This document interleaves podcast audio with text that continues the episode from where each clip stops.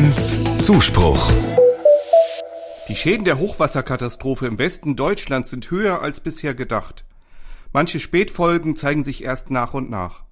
Da wirkte die folgende Nachricht fast wie ein Stück verkehrte Welt auf mich. Afrikanische Kirchen spenden für Hochwasserbetroffene in Deutschland. Insgesamt 20.000 Euro Soforthilfe aus Afrika kam für die Flutopfer ins Rheinland. Das Klischee in meinem Kopf war bisher umgekehrt. Denn in deutschen Kirchengemeinden wird regelmäßig Geld für die Opfer von Unwettern und Katastrophen in afrikanischen Ländern gesammelt. In der Krise hat sich hierzulande eine unheimliche Solidarität gezeigt. Viele Menschen haben die Ärmel hochgekrempelt und sind in die Flutgebiete gefahren, haben praktisch mit angepackt. Wie es den Menschen geht, die ihr Hab und Gut und sogar ihre Angehörigen verloren haben, das kann ich nur erahnen.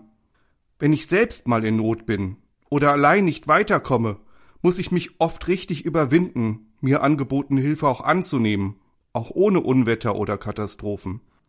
Wie müssen die Menschen sich jetzt fühlen, wenn sie in der ganzen Misere, in der sie stecken, sich eingestehen müssen, ich komme aus dieser Situation alleine nicht heraus.